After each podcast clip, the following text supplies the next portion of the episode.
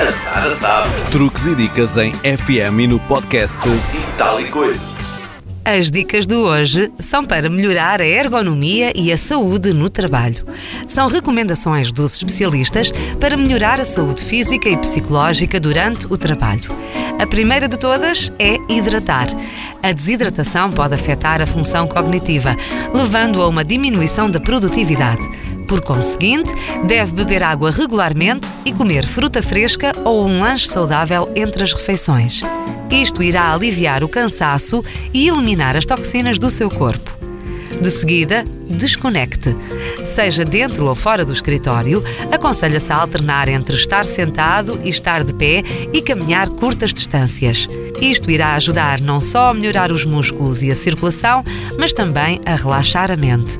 Além disso, salienta-se a necessidade de fazer uma pausa, seja para um café, para apanhar ar ou para falar com um colega, se possível, sobre outros assuntos para além do trabalho. É também necessário adaptar o seu local de trabalho. A necessidade de criar espaços de trabalho otimizados e saudáveis é vital para a manutenção de um bom ambiente de trabalho.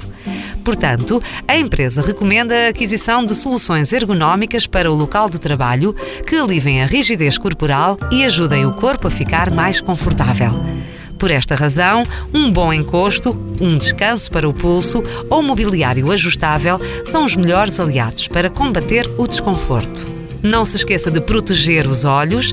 Para reduzir o esforço e o cansaço ocular no final do dia, sugere-se colocar o ecrã a uma distância entre 50 a 70 centímetros e entre 10 a 20 graus abaixo da sua linha de visão.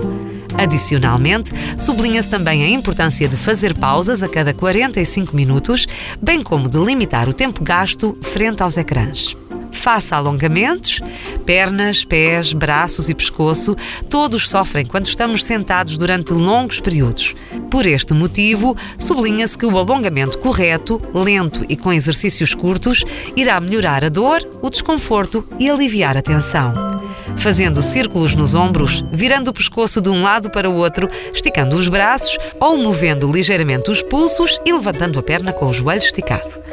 Por fim, o arejamento regular do espaço, o aproveitamento da luz natural, o sentar-se direito e o desligar fora do trabalho são outras recomendações que os especialistas aconselham para melhorar o seu bem-estar físico, um fator que influencia diretamente a produtividade e a motivação no trabalho. A Sara sabe. Truques e dicas em FM e no podcast E tal e coisa.